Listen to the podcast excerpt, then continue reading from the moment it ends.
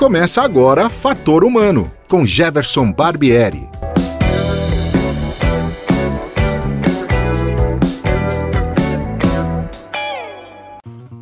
Olá! Hoje é quarta-feira, dia 21 de abril de 2021, feriado dia de Tiradentes, e o Fator Humano está no ar.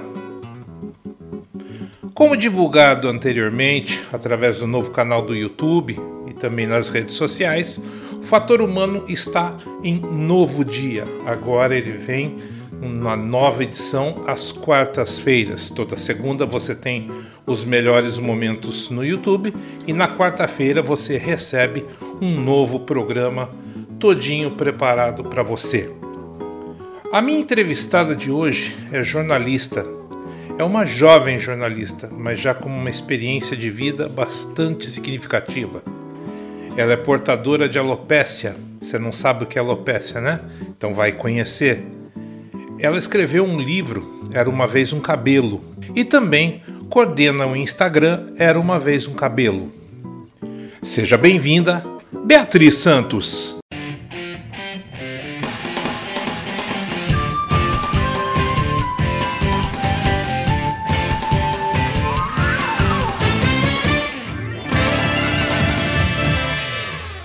Obrigada, Jefferson. Obrigada pelo convite. É uma honra estar aqui. Fiquei muito feliz.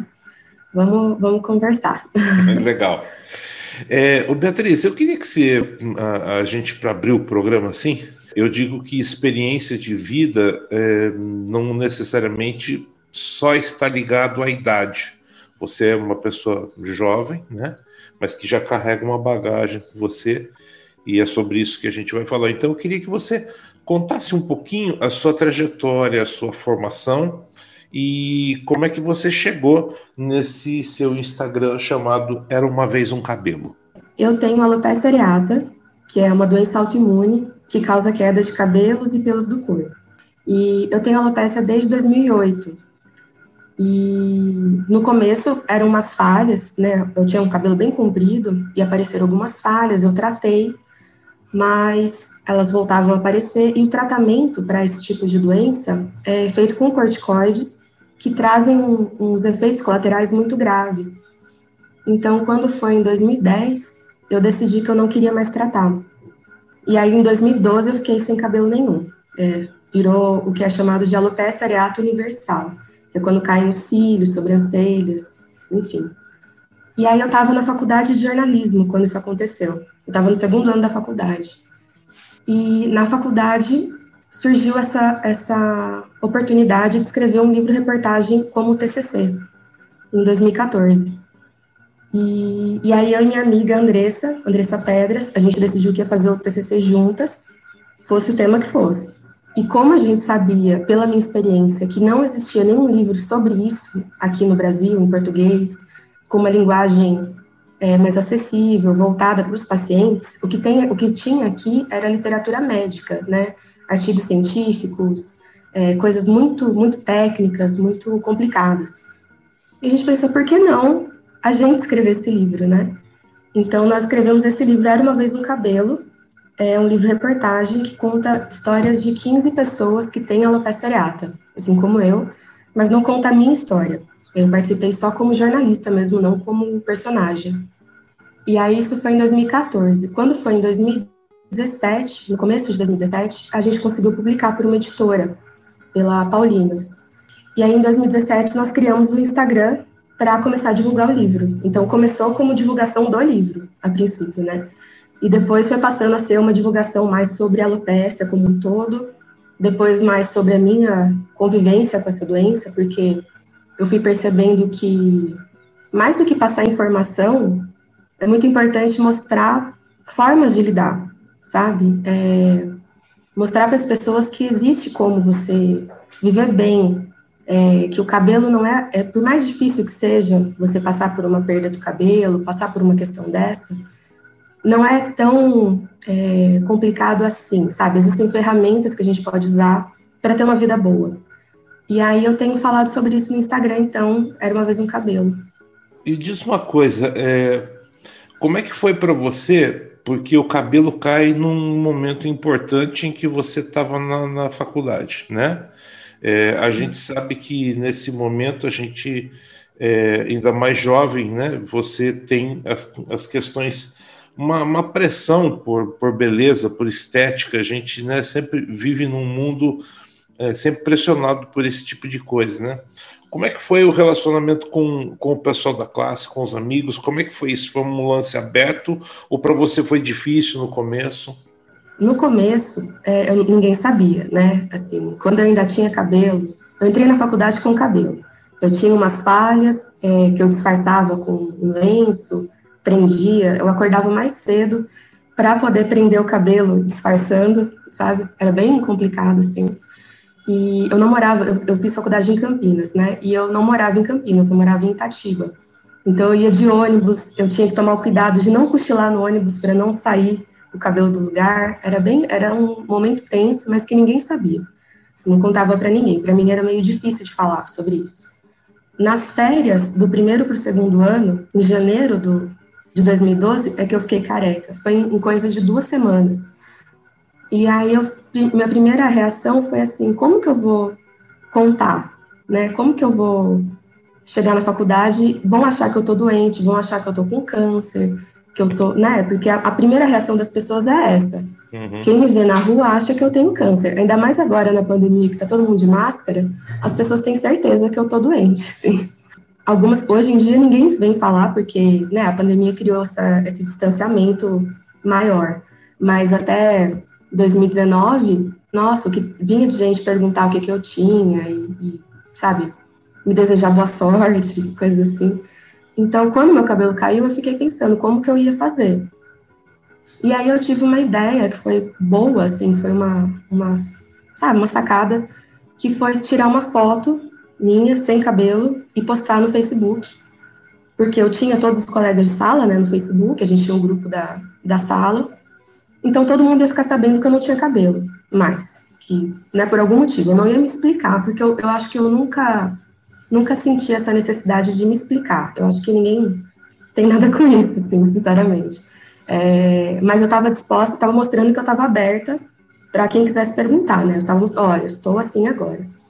E aí contei para as minhas amigas mais próximas e as pessoas da sala que quiseram saber mais perguntaram para as minhas amigas, porque ficaram com medo de de, sei lá, de me incomodar, né? Não sabiam direito o que que era. Então, meio que a coisa foi se resolvendo sozinha, assim, por si só, depois que eu postei essa foto. E aí.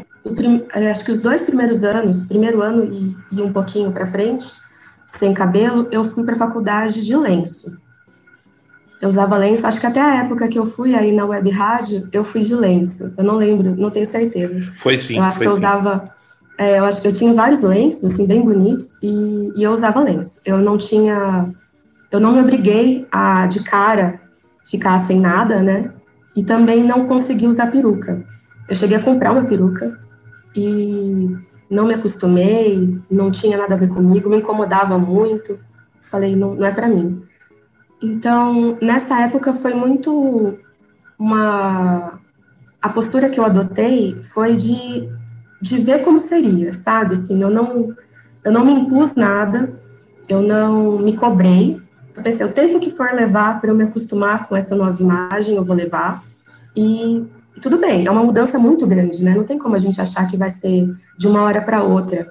No começo eu não me reconhecia, eu me olhava no espelho, às vezes assim, na, na rua, e eu não reconhecia. Eu falava, olha, uma pessoa careca. Eu não sabia que era eu. Então, demorou. Eu não, e aí eu tentei não me cobrar. É, em relação a essa parte de, dessa cobrança por beleza, né, por, pelos padrões estéticos e tal, principalmente nas pessoas mais jovens, eu tive a sorte de sempre, é, assim, ao longo da minha vida, já não ter sido tão, tão preocupada com isso, sabe? Então, eu nunca fui muito de... Eu nunca fui de, de ir em salão de beleza, é, nunca tive muito esse hábito, assim, de usar muita maquiagem, eu pintava o olho, coisas muito mais que eu pude continuar fazendo, sabe? Eu acho que se eu tivesse o costume de ir no salão de beleza, salão de cabeleireira, é, toda semana, como muita gente faz, acho que teria sido um impacto muito maior. porque aí tem a questão social mesmo que faria falta, né? Mas para minha vida, o modo como eu vivia naquela época, não fazia diferença ter cabelo ou não. Então, foi uma questão muito individual mesmo. Não foi tanto como que os outros vão me ver ou como que eu vou ser vista, mas como eu ia me entender a partir de então. E aí demorou um pouco, né? Mas até que foi rápido, considerando é, algumas histórias que eu conheço de pessoas que passam anos, muitos anos, sem conseguir se olhar no espelho, sabe? Até que eu fui bem, até que eu fui rápida, assim. Depois de um ano e pouco, dois anos, eu parei de usar lenço. Um dia eu esqueci, eu fui para a faculdade e eu esqueci de levar. E aí fui. e aí fiquei assim. E aí agora eu não uso mais nada. Quando eu tenho vontade, eu uso, mas geralmente eu fico assim. Esse ponto é, você considera que assim é, é, uma liberdade, quer dizer, você é, se libertou de uma coisa que poderia ser é, meio que é, virar escrava né, de um lenço, de uma peruca, ou seja, é, se apresentar para a sociedade de uma maneira que na verdade você não é. isso foi uma liberdade. Foi. Não, mas com certeza. Assim, essa é, sempre foi uma preocupação minha. Quando eu estava ainda com o cabelo, mas eu via que a queda estava aumentando, eu comecei a ter essa consciência de que em algum momento eu ia ficar careca.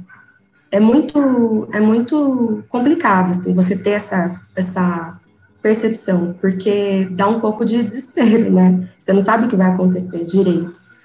Mas eu comecei a perceber. E o meu medo era, e se eu ficar careca e eu não conseguir lidar com isso? Eu resolver que eu não posso mais ir para a faculdade, que eu não consigo mais trabalhar, que eu, sabe, eu tinha um medo de, de, de entrar em depressão, porque eu não sabia como que eu ia reagir. Porque a gente nunca sabe, né? Por mais que a gente pense, ah, não, eu vou lidar super bem, eu, imagina, é só cabelo. Mas só quando acontece que a gente realmente sabe como a gente lida. Então, eu tinha essa preocupação. Mas eu, eu, eu acho que a peruca, logo que eu comprei, eu comprei, eu ainda tinha um pouquinho de cabelo, e falei, vou comprar, porque vai que eu só saio de casa sem peruca, então eu já vou ter.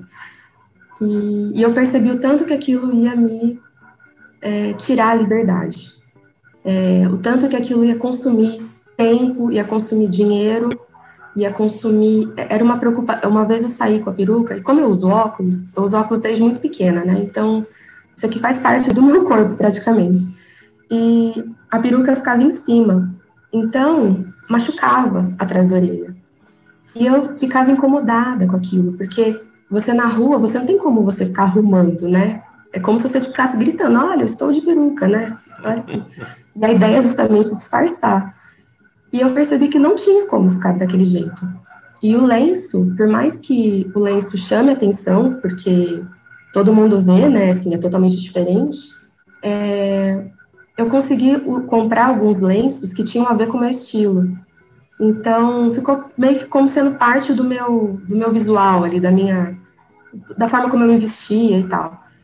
Não, eu não me sentia tão presa, sabe, aos lenços, porque o lenço, se você fizer assim, você tira e é como se você, ainda que você não use dessa liberdade de, no meio da rua, você tirar o lenço, só de saber que você pode, já dá uma tranquilidade. Enquanto a peruca não. Se você está no meio da rua e você começa a sentir calor e você tira a peruca, você imagina o, né, o escândalo, assim, as pessoas, né, vindo perguntar o que está acontecendo e tal.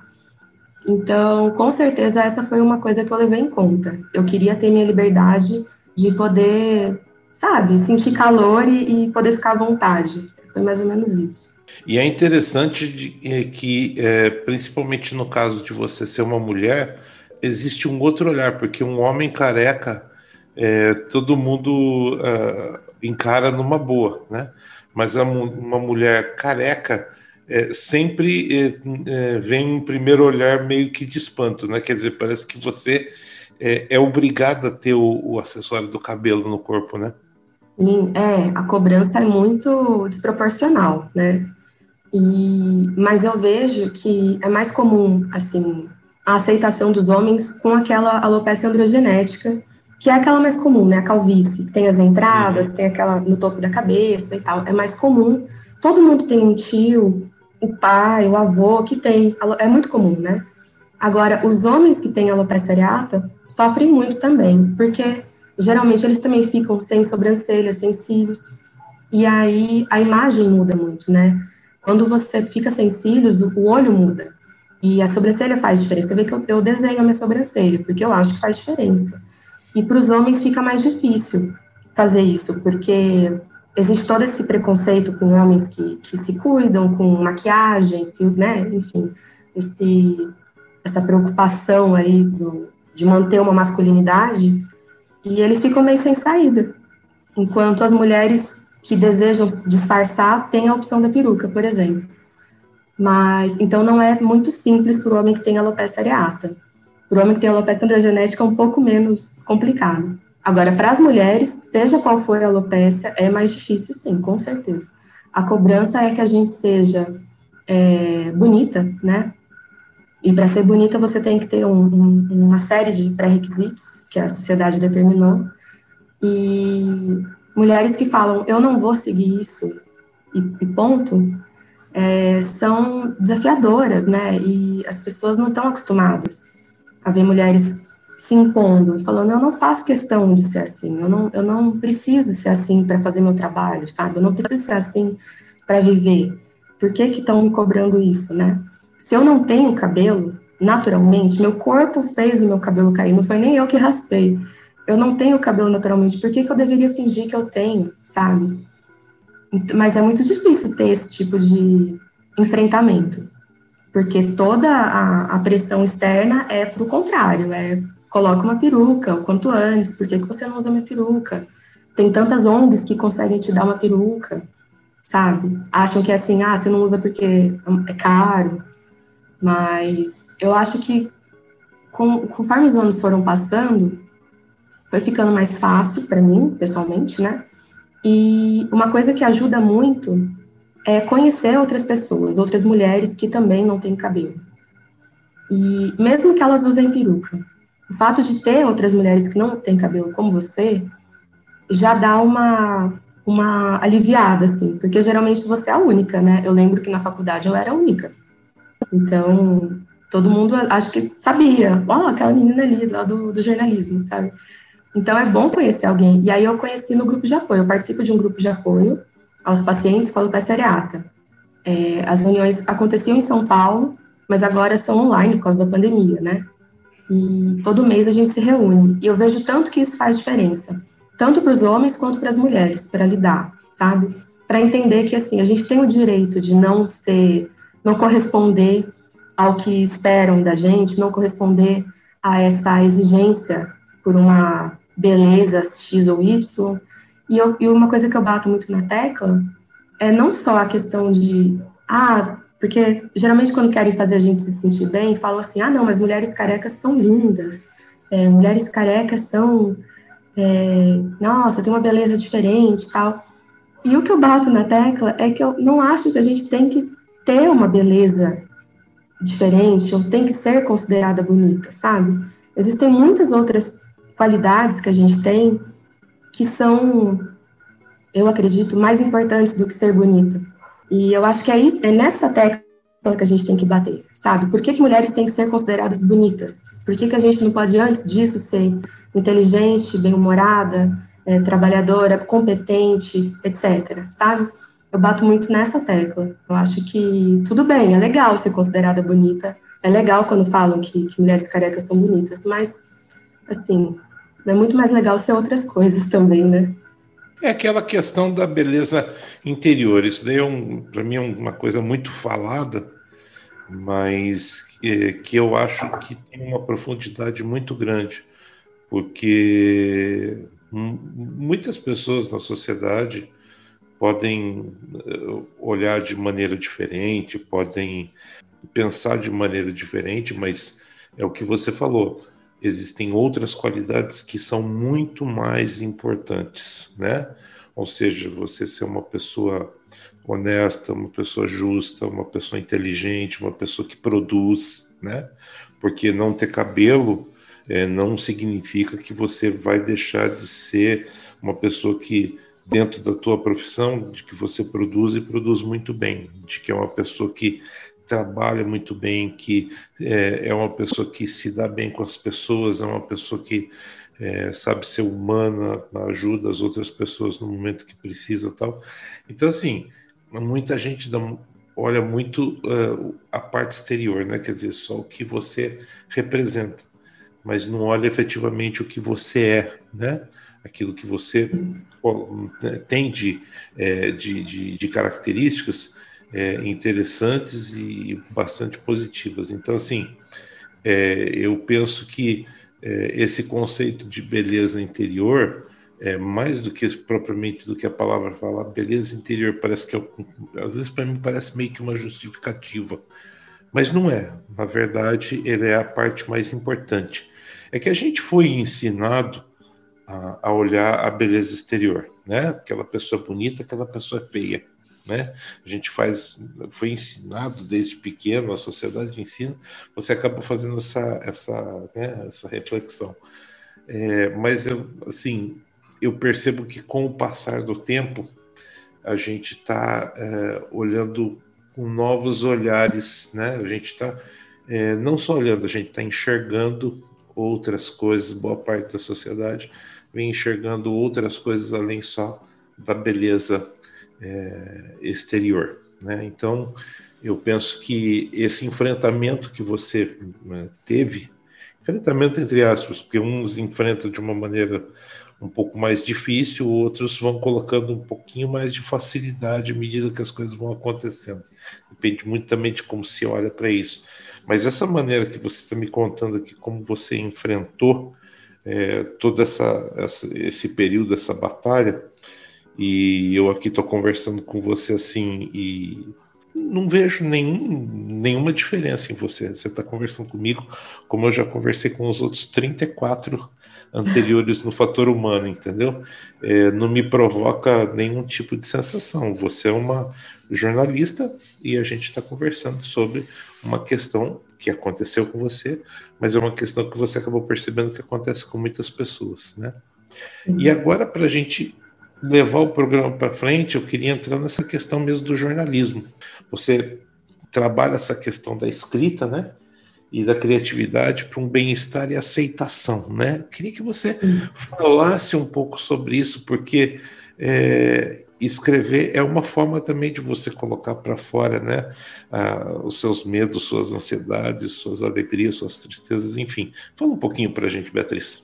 É, eu, eu sou formada em jornalismo, né? E mas desde o começo da faculdade eu já sabia que eu não tinha o perfil para redação, para trabalhar na redação, aquele aquela correria, aquele estresse. Eu eu achava que eu não não servia muito para isso, sabe?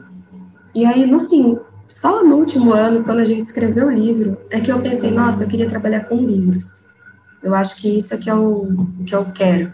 E aí depois eu fui até estudar design editorial, fui tentar ir para essa área de editoras mesmo. Comecei uma editora independente, publiquei alguns livros, eu tenho trabalhado com, com isso, edição de texto, é, preparação de texto, revisão. E eu escrevo muito é, no meu dia a dia, porque eu gosto, né? Desde muito nova, eu gosto de escrever. Acho que até por isso que eu fui fazer jornalismo, porque a gente tem essa essa ideia de que, ah, não, se você gosta de escrever, você vai fazer ou letras ou jornalismo, né? Eu percebo tanto que escrever sobre o que eu penso, sobre o que eu vivo, o que eu sinto, me ajuda a elaborar essa questão mesmo da alopecia, sabe? É, quando eu falo, assim, parece que é uma coisa que veio naturalmente, né? Que, ah, não, ela sempre conseguiu falar desse jeito, mas no começo eu não conseguia contar. Quando alguém me perguntava por que, que eu não tinha cabelo, no, no primeiro ano, por exemplo, era muito difícil para mim falar sobre isso, eu ficava nervosa, eu errava, sabe, assim, gaguejava. E escrever, começar a escrever sobre isso foi um passo para conseguir é, ter isso muito claro na minha cabeça, sabe? A forma como eu vejo a alopecia, a forma como eu vejo essa questão da beleza, da, da aparência, né, da estética, é, tudo isso. E aí, do fim do ano para cá, eu tenho começado a trazer esse assunto para o Instagram, do Era Uma Vez um Cabelo, por, como uma forma mesmo de, de da, da, escrita ser uma ferramenta, sabe, para a gente conseguir lidar. Porque existe uma questão que eu não falei antes, quando eu expliquei o que era alopecia, que ela é uma doença autoimune, né?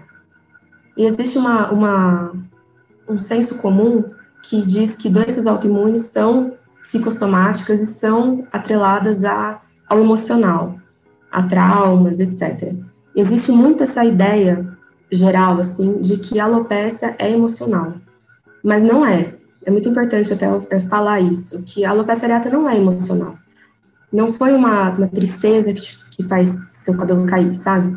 É, tanto que se você for fazer terapia, não vai nascer o seu cabelo. É, você vai aprender a lidar com a queda, você vai aprender a lidar com coisas que podem ter acontecido antes, mas não é isso. Mas o estresse e traumas, de modo geral, podem ser gatilhos para desenvolver um episódio de alopecia. E lúpus e qualquer outra doença autoimune, né? Diabetes tipo 1, etc. E aí, a escrita nesse caso, ela ajuda a lidar com esses episódios, né?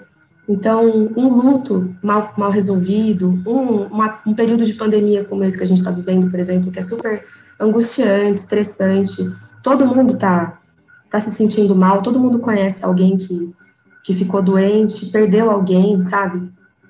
E aí esses momentos são muito, são podem ser gatilhos para desenvolver uma doença como essa. E escrever sobre isso pode ser uma forma de lidar com isso sabe? Antes. Então, eu tenho falado sobre isso, é, sobre a escrita, escrita criativa. E a criatividade, costumo falar que eu vejo muito uma ligação entre a alopecia e a criatividade, porque na minha vida foi assim. Porque quando é, você perde o cabelo, a sua vida ela meio que dá uma dá um giro, né? Muda muita coisa. Você descobre coisas sobre você, você descobre coisas sobre seus amigos, sobre as pessoas que você gosta, sabe? É, alguns relacionamentos vão ficar mais fracos, outros mais fortes, porque por uma questão dessa, puramente de aparência mesmo, algumas pessoas não conseguem lidar com o fato de, de, de uma mulher não ter cabelo. Para algumas pessoas é difícil lidar com isso e vão se afastar. Então, é uma, é uma oportunidade que a gente tem de rever rever o que a gente acredita, rever o que a gente pensa da vida, o que a gente pensa sobre a nossa carreira, sobre, enfim, relacionamentos.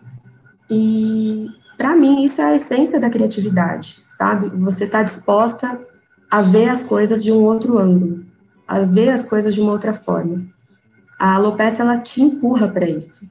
É, você a vida toda você acha que você tá, pelo menos o cabelo já está definido, né? Ah, não, meu cabelo é castanho, comprido e cacheado. E vai ser assim até eu ficar velhinha e ele mudar de cor. E aí, de repente, muda. E você tem que dar um jeito de conviver com aquilo. Não tem uma opção. E, para mim, isso é um convite à criatividade. Que a gente pode aceitar ou não. Eu escolhi aceitar. Eu acho que é uma escolha. Você pode escolher lutar contra isso e buscar uma cura que não existe, essa doença não tem cura. Ou você pode aceitar isso e falar, bom, como que eu vou daqui para frente? O que, que eu tenho que mudar para conseguir viver dessa forma daqui para frente? E então a criatividade vem muito com isso. Eu acho que criatividade é uma coisa que se espalha, assim, que quando você é criativo em uma área da sua vida, você consegue ser criativo em outras áreas também, sabe? Você é criativo no seu trabalho, você é criativo nos seus relacionamentos, na forma como você educa os filhos.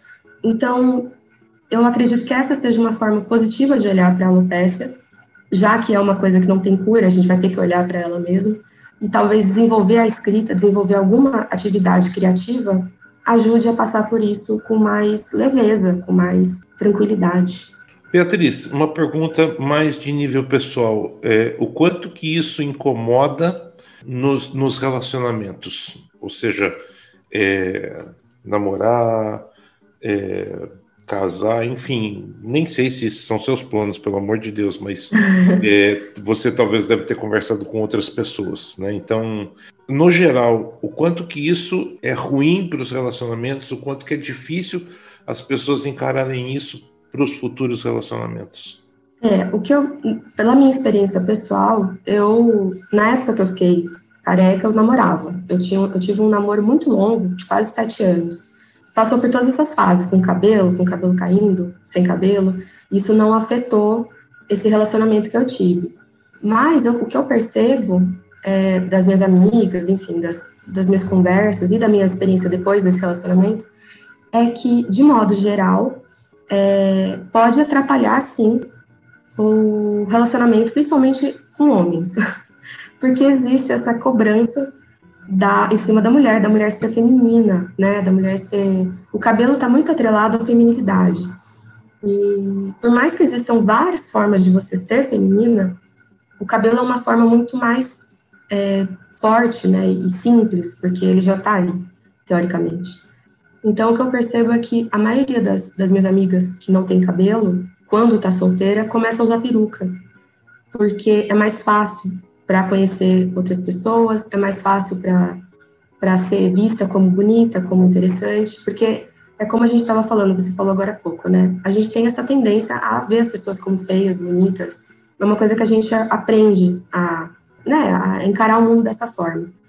E eu não estou dizendo que isso é errado ou certo, mas é, essa, isso é fato. A gente olha para a pessoa e pode se interessar pela aparência dela ou não. Isso nos relacionamentos é muito fato, né? A primeira coisa que a gente vê é a aparência da pessoa e depois que vai conversar, depois que vai saber se é interessante ou não.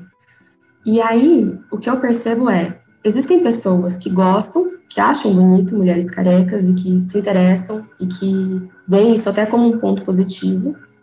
Existem pessoas que não se importam, que não ligam. E existem pessoas que não gostam realmente e que essas, eu, né, assim, para essas pessoas, a alopecia funciona até como um filtro, porque, é, sinceramente, uma pessoa que é, é, acha que é, a aparência de alguém é tão importante a ponto de impedir qualquer aproximação, impedir qualquer relacionamento, a alopecia funciona como um filtro positivo para impedir que essa pessoa se aproxime, né? Então, eu encaro dessa forma. É, eu acho que usar peruca facilita, para começar um relacionamento, mas eu não sei até que ponto é sustentável, porque em algum momento você vai ter que contar para essa pessoa que você usa peruca, e esse momento com certeza vai ser muito difícil. Eu não sei como é porque eu não passei, mas com certeza, o fato de ser mais fácil com peruca já demonstra que é, existe aí um, um, um atrapalho, né? Existe aí uma cobrança em cima da, da da nossa aparência que é meio desproporcional, porque para os homens carecas não é tão assim. E a questão do, do Instagram? Quando você montou, é, você tem um número até grande. A gente, a gente fala, olha para a internet, a gente vê algumas pessoas com, ah, eu tenho 200 mil, 300 mil seguidores, mas isso são coisas são pontuais, não é todo mundo que tem 200 uhum. mil, 10 mil, nada mas eu acho que você tem um número de seguidores é, bastante grande, né?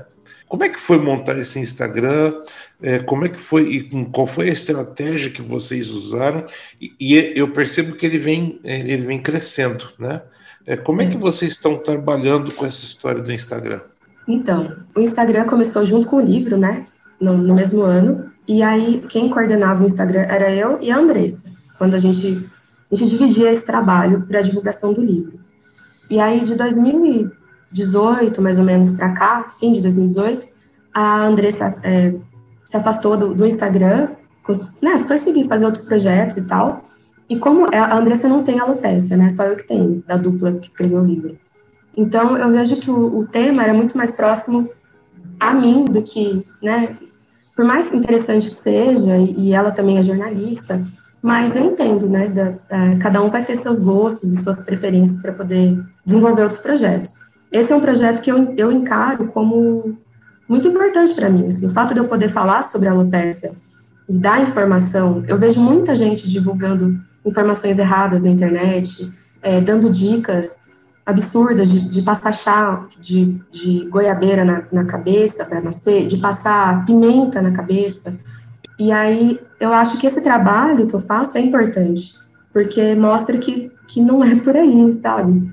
Você quer passar alguma coisa, vai no médico, não, não, não escuta sua vizinha, não escuta. Eu conheço o caso de uma pessoa que passou graxa na cabeça para fazer nascer o cabelo, e aí queimou a cabeça. É muito grave, assim. A, a, as pessoas entram em desespero. E eu sei, por mais que eu não tenha entrado em desespero a esse ponto, eu sei como que é. Então, eu tenho um interesse pessoal mesmo de ajudar a, a divulgar informações corretas. Então, de 2018 para cá, o Instagram acabou sendo mais só meu. E, e aí eu comecei a trazer mais a minha história. Até então não tinha a minha história, as minhas vivências, e de lá para cá passou a ter. E eu tenho, do ano passado para cá, de 2020 para cá, é que ele começou a crescer um pouco mais. Agora a gente está com 900, né, 900 e poucos seguidores, que olhando é pouco, porque, né, assim, muita gente tem 10 mil, 15 mil com facilidade. Mas pensando que é um tema tão específico e ter tudo isso de gente, eu acho que é bastante gente. Eu acho que quem segue realmente está interessado em, em alopecia, está querendo aprender sobre isso. Então, eu vejo como sendo um número até grande, realmente, como você está dizendo. E a estratégia, ela vai mudando ao longo do tempo, porque eu eu tenho, eu, eu, fiz um curso ano passado pra, sobre marketing de conteúdo, não só por causa do, do Era Uma Vez no Cabelo, mas pelo trabalho mesmo. E vai mudando, né? Assim, o Instagram vai mudando as, as regras, vai mudando, criando rios, criando ferramentas diferentes, a gente vai tentando adaptar. E aí eu percebi que o que mudou principalmente no conteúdo foi que antes era sobre alopécia, especificamente, para dar informação divulgar a alopecia. E agora a minha proposta é mais mostrar formas de lidar com a alopecia de uma forma positiva. E eu vejo que isso pode interessar não só pessoas que têm alopecia, mas pessoas que têm qualquer questão é, relacionada à beleza, relacionada à aparência. Porque não tem muito isso, né? Assim, os perfis que a gente vê sobre é, aceitação do corpo, esse movimento corpo livre, geralmente são muito mais voltados para pessoas gordas, pessoas é, cuja diferença, né, em relação ao padrão é o peso, é o formato do corpo, e não pela falta de cabelo ou por outros, outras questões da aparência. Mas eu vejo uma relação muito direta entre esses assuntos, porque no fundo o que faz o que faz ser difícil ser gorda ou ser careca é a mesma coisa, é a cobrança por por ser feminina e bonita. Então, eu tenho tentado ampliar esse assunto para essa questão das ferramentas da criatividade escrita para ajudar a lidar com a, com a alopecia. O que tudo isso te trouxe de positivo? Parece que é fácil falar, as coisas não são fáceis, elas né, demandam ter muita resiliência, demandam você ser muito né, é, forte em alguns aspectos, né? Mas o que, que te trouxe de bom tudo isso? Uma pergunta complexa. Eu acho que, de modo geral, a alopécia é, deu uma, uma, direcionada na minha vida, né? Foi por causa da alopécia que eu escrevi esse livro e por causa desse livro que eu mudei o, o rumo do meu trabalho e por causa deles que eu tenho esse Instagram que está me dando possibilidade de falar sobre escrita, que é uma coisa que eu gosto. Eu vejo como sendo um, um, uma uma sequência de acontecimentos que foram né, surgindo, e eu fui me adaptando, fui recalculando a rota. E tudo começou com a alopecia. É, se eu não tivesse tido alopecia, talvez eu tivesse, estava até trabalhando numa redação, talvez eu estivesse fazendo outra coisa, porque eu não teria passado por nada disso, né? E o que eu, eu, eu entendo como uma possibilidade mesmo. Eu vejo que eu aprendi a a encarar as coisas que acontecem na vida, tanto boas quanto ruins, como a possibilidade de recalcular, a possibilidade de dar um passo para trás e ver se você está seguindo pelo caminho que você quer ou pelo caminho que estão te dizendo que você deveria seguir. É, eu acho que a alopecia me ensinou que tudo na vida são escolhas. Mesmo quando, a gente, quando parece que a gente não está escolhendo nada, a gente está escolhendo. Por mais que eu não tenha escolhido ficar careca, o fato de eu não usar peruca é uma escolha. É como se eu estivesse escolhendo ficar careca, né, do meu ponto de vista. E isso se, se espalha para o resto, né? Isso se espalha para qualquer área da vida. Então, acho que meu grande aprendizado foi esse. A não, não, não ser simplesmente reativa a tudo que acontece. Dar o tempo, observar, respeitar seu tempo para entender o que está acontecendo, né, o que está mudando na vida, e ver se, se vale a pena seguir como você seguia ou se vale a pena mudar a trajetória. Eu acho que esse foi um grande aprendizado que da alopecia e de tudo isso, do Instagram, do livro, tudo mais. A gente, infelizmente, está seguindo para o final do programa. eu gostaria que você é, dissesse para o público, quem quiser adquirir o livro, é, como é que faz? Eu já vou de antemão, já digo. Entra lá no Instagram, era uma vez um cabelo, tudo junto, né? Confere lá todo esse trabalho que a Beatriz está falando, que eu achei assim fantástico, né? Mas eu queria saber como é que as pessoas que queiram, tenham intenção de adquirir o livro, como é que elas podem fazer, Beatriz? Atualmente, com a pandemia, eu não estou vendendo eu diretamente, né? Antes eu vendia o livro, mandava pelo correio e tal, mas agora está mais complicado. Então, você, quem quiser adquirir, pode entrar no site da editora, a editora é Paulinas. É, e também, se você procurar no Google, vai ter vários, vários vendedores, tanto na Amazon quanto na Submarino, várias lojas, às vezes até com promoção, às vezes até um precinho mais, mais camarada do que a editora. Então, digitando no Google, você consegue encontrar várias opções de compra. E mais para frente eu volto a vender, aí eu, aí eu tenho a possibilidade de enviar autografado, mas por enquanto não, não tenho. E fica o convite para vocês acompanharem o trabalho lá no Instagram.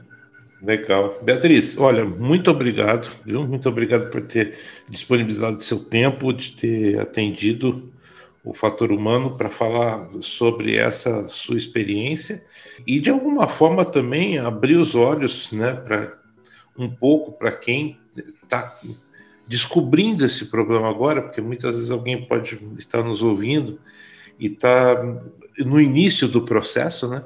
E, e também tem os, os medos, os anseios aí, né? Com perguntas não respondidas internamente, né? E você, assim, ajudou bastante é, mostrando, né, dando um, um panorama, é, não pelo lado da medicina, óbvio, porque não é o seu, né, o, é. seu métier, você é uma jornalista, mas da experiência pessoal que é, você colocou e que pode assim ajudar muita gente, porque às vezes as pessoas ouvem e falam assim, nossa, é exatamente isso que está acontecendo comigo, né? Então elas se identificam e podem, né? É, então, eu queria te agradecer por tudo isso e dizer que o Fator Humano é um canal aberto. Se em algum outro momento é, tivermos a oportunidade e quiser falar sobre alguma coisa importante, por favor, a casa é sua, viu? Obrigado. Obrigada, Jefferson. Eu que agradeço o convite, o espaço. Eu, eu acho que falar sobre isso é muito importante, né? A gente tem que buscar realmente divulgar a informação, mostrar que isso existe. As pessoas nunca nem sabem, muitas vezes não sabem o que, que existe alopecia. Então, eu espero ter ajudado de alguma forma quem, quem ouvir. Eu espero ter sido clara e útil, que é, essa é a minha função aqui. Obrigada, viu, pelo espaço. Imagina, eu que te agradeço. Bom, é isso. Hoje a gente bateu um papo com a Beatriz Santos, ela é jornalista de formação, mas nós falamos sobre alopécia, é uma coisa é, muito importante, né? E, e que, no fundo, é, muita gente acaba tendo, né? E você só não consegue porque as pessoas até por uma questão de é, vergonha as pessoas ficam meio em casulos assim ficam meio né, guardadas né? Mas agora tem esse canal importantíssimo é o Instagram era uma vez um cabelo. Então eu convido todo mundo que tem o que não tenha para conhecer porque eu acho que conhecimento só agrega. Quanto mais a gente conhece sobre as coisas mas a gente entende sobre a vida, sobre o mundo, e isso é importante. Você conhecer, conhecimento não, é, não pesa na mochila que a gente, da vida que a gente carrega. Né? Então, convido a todos para conhecer o Instagram Era Uma Vez o Cabelo e entender um pouquinho mais sobre o assunto. E é isso. Na semana que vem a gente volta com mais uma entrevista interessante, com mais um personagem importante, para falar sobre aquilo que é fundamental, o fator humano, que é isso que move a vida. Um abraço a todos e até a próxima. Fator Humano volta numa próxima oportunidade. Até lá!